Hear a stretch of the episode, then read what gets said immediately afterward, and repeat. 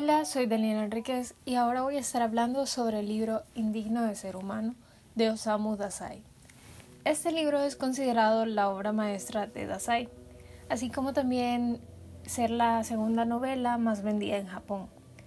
Este libro está narrado en primera persona y contiene elementos autobiográficos, es decir, que la mayor parte de historias dentro de este libro son sucesos que tomaron parte de la vida del escritor tales como su infancia, la ausencia de su madre en su vida, sus ideologías políticas, el alcoholismo, abuso de drogas como la morfina y sus múltiples intentos de suicidio.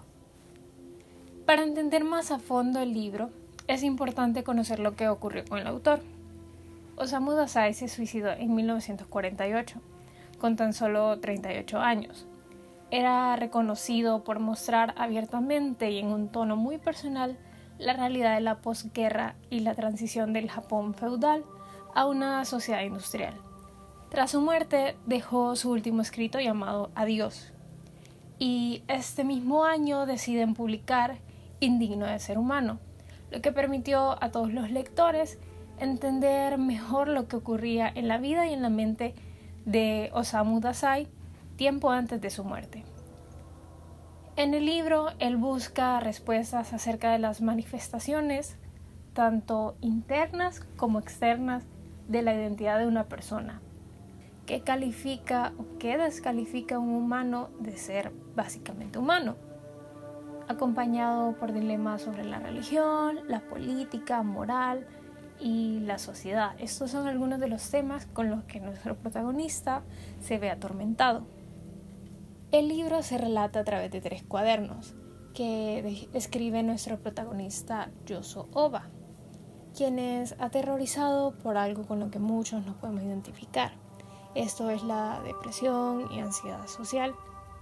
Él es incapaz de relacionarse con las personas de una manera normal. Desde el primer cuaderno nos damos cuenta que él tenía problemas para revelar su verdadero ser pero encuentra la manera de disfrazar este temor y esa desconfianza para ganarse el afecto de las demás personas que lo rodean. Él disfrazaba sus verdaderos pensamientos con bromas y chistes hasta llegar a convertirse en el bufón de la familia.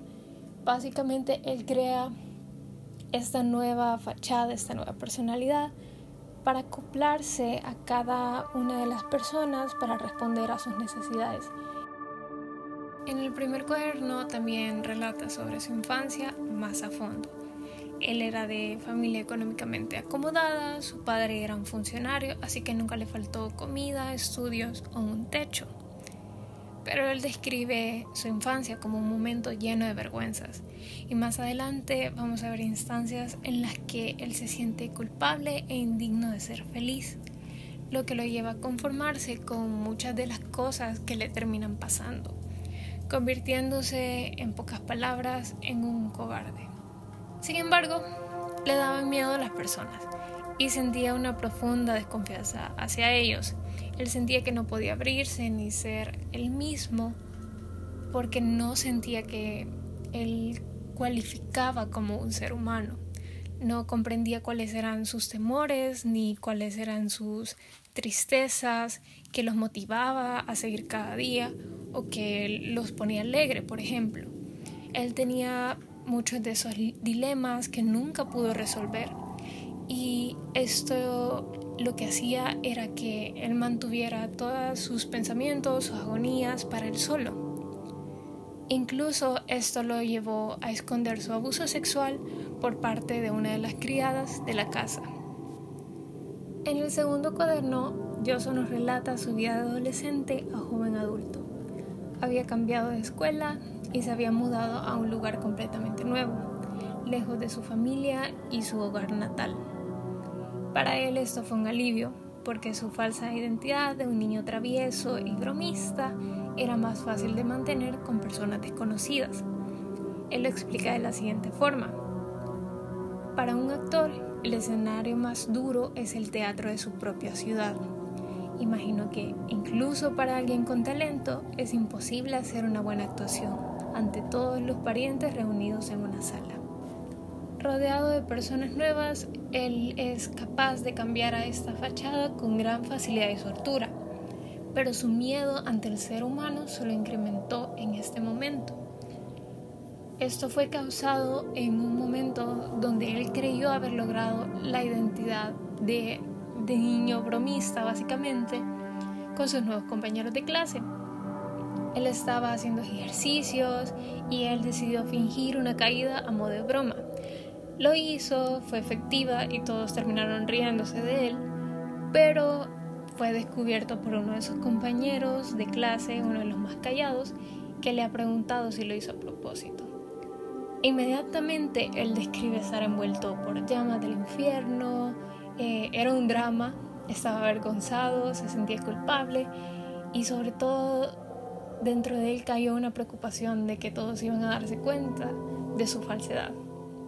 Tiempo después comienza su educación superior con la intención de convertirse en un funcionario como su padre. Sin embargo, él quería entrar a una escuela de arte porque le había interesado el impresionismo francés y era una manera en la que él había encontrado que se podía expresar, podía expresar sus verdaderas emociones y su verdadero ser. Terminó haciéndole caso a su padre pero nunca atendió sus clases. Vivía solamente con sus criados, lo que le permitía pasar días enteros leyendo y pintando, y siempre falsificaba su boleta de notas para distraer a su padre. Sin embargo, ya por él solo decidió estudiar pintura. Es en este momento donde conoce a Oriki. Él le enseña el alcohol, el tabaco, la prostitución, las casas de empeño y el pensamiento de izquierda. Con él podía soltarse libremente, sobre todo con la adicción del alcohol. Él podía expresarse con soltura eh, dentro de su amistad. Y es así como se convirtieron en grandes amigos, deambulando de bar en bar. A pesar de llevarse tan bien con lo que ahora es su mejor amigo, él se convierte durante todo el libro como lo opuesto de Yoso. Es un amigo, pero al mismo tiempo es su enemigo. Por momentos eran pasivos y agresivos entre ellos, y yo solo tenía un montón de envidia porque él representaba todo lo que él nunca podría ser. Eh, no tenía miedos o temores de externalizar su verdadero ser. Y aquí es donde podemos empezar a distinguir el declive de nuestro protagonista. Cada vez el dinero que le enviaba su padre para los estudios desaparecía en dos a tres días en alcohol. Había dejado la pintura, Vendió todos sus materiales y ropa para conseguir más dinero. Cuando este no le alcanzaba, le escribía a sus hermanos con desesperación para que le enviaran una mensualidad. Y básicamente vivía sin hacer mucho, mantenido por su familia, y es hasta que ellos se dan cuenta que dejó de estudiar que deciden cortar su ayuda monetaria. En el libro él expresa lo siguiente. Pronto comprendí que la bebida, el tabaco y las prostitutas eran excelentes medios para disipar, aún por pocos momentos, mi terror hacia los seres humanos. Llegué incluso a sentir que si tuviese que vender hasta mi última posesión para obtener estos medios de escape, merecería la pena. Poco tiempo después, conoce a una camarera en uno de los bares que no frecuentaba. Él le advierte que no carga mucho dinero y ella le dice que no se preocupe, que ella se va a encargar de todo, que lo invita. Luego que a él le reconforta y le da la impresión de que no tenía nada que temer junto a ella. Terminan hablando y tomando toda la noche y ella lo invita a su casa donde siguen tomando. Él sentía hasta en un momento que podía dejar de fingir, ya que ella también parecía cargar un inmenso vacío y él la llamaba como esta mujer miserable entonces la comparaba con el mismo estado en el que él se encontraba. Yoso describe esta noche como feliz y liberadora, puesto que él podía despreocuparse de sus temores con ella. Se despidieron, pasó un mes hasta que se encontró con ella de nuevo, pero este iba a ser un encuentro de gran dolor para Yoso. Pasaron una noche similar a la anterior, pero dentro de Yoso se empezaba a acumular la idea de que le era imposible seguir viviendo así. Pero la gota que derramó el vaso fue cuando invitó a esa mujer a comer y al final se dio cuenta que no tenía dinero. Ella terminó pagando, pero él incluso estaba pensando en que ya no tenía nada más que vender o nada más que dar para poder seguir viviendo. Entonces dentro de él se formaba una gran humillación y ya no le quedaba nada por empeñar. En ese momento él ya no quería seguir viviendo. Ambos formaron un pacto suicida esa noche. Se lanzaron al mar, pero ella murió y él sobrevivió en el intento. Inmediatamente es hospitalizado e investigado por la policía, pero su cuerpo frágil y enfermizo logró detener su acusación. Tras este suceso, él pasaba noche llorando. Llegó a querer a esa mujer con la que podía sentirse tranquilo y él menciona que nunca quiso a nadie como esa miserable mujer. Mortificado por la vergüenza y culpa de incluso fallar en algo como su muerte, compara la realidad con la vida de un prisionero. Incluso explica que él preferiría ir a prisión que enfrentar a la sociedad. Tiempo después, inconscientemente, trata de suicidarse, pero lentamente con diferentes tipos de sustancias como la morfina. Ya en el tercer cuaderno, finalmente de deambular por la vida como un borracho, termina casado con una joven que conoce en un bar. Y es aquí en el tercer y último cuaderno donde ocurre un momento personalmente inquietante, en donde Yoso y su mejor amigo que habíamos visto en los anteriores cuadernos están bebiendo en su casa. Ellos tenían un juego en donde decían una palabra y luego la otra persona buscaba el antónimo.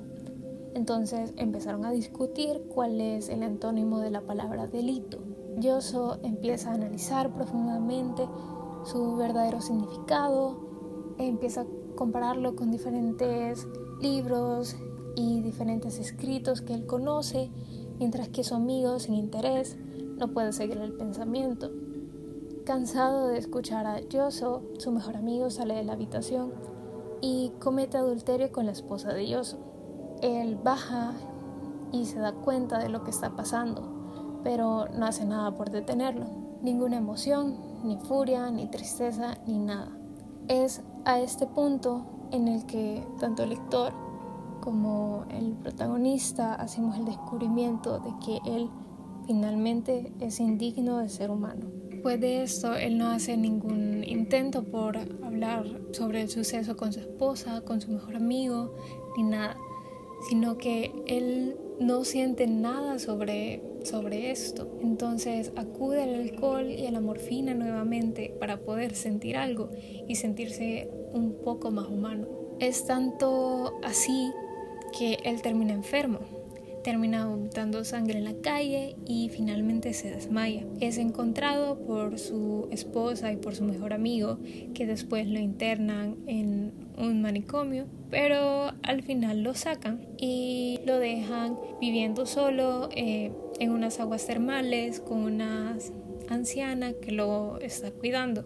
No se dice más después de esto sobre la vida de él, porque el libro termina con un viajero encontrando estos cuadernos sin saber cuál fue el paradero del protagonista. Sin embargo, como esta historia es una autobiografía y comparte tanto con la realidad del autor, podemos suponer que el protagonista termina de la misma forma que su autor. Yoso durante toda su vida fue como un parásito, aprovechándose del trabajo y ganancias de los demás, mientras él pasaba en bares, prostíbulos o en casa pintando. Nunca logró en sí mantener un trabajo por mucho tiempo ni sus estudios, pero él conocía muy bien lo que era. Entonces terminaba alejándose de alguna u otra forma de las personas que lo mantenían. Él se consideraba como descalificado para ser humano y lo confirma al final del libro. Siente que no logra identificarse con las cosas que usualmente hacen feliz a las personas y le cuesta comprender los sentimientos de los demás. Y para ser sincera, los hechos de este libro son trágicos y deprimentes. Me ha tomado tiempo leer este corto libro porque sentía que mi salud mental se deterioraba entre más páginas avanzaba pero puedo concluir que la forma de redacción de Osamu Dazai es increíble. Es como un viejo amigo que te cuenta sus travesuras de joven, directo y al grano.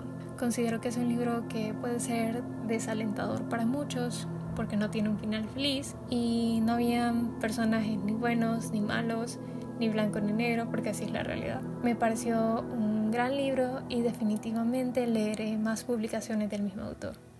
Gracias por escuchar y adiós.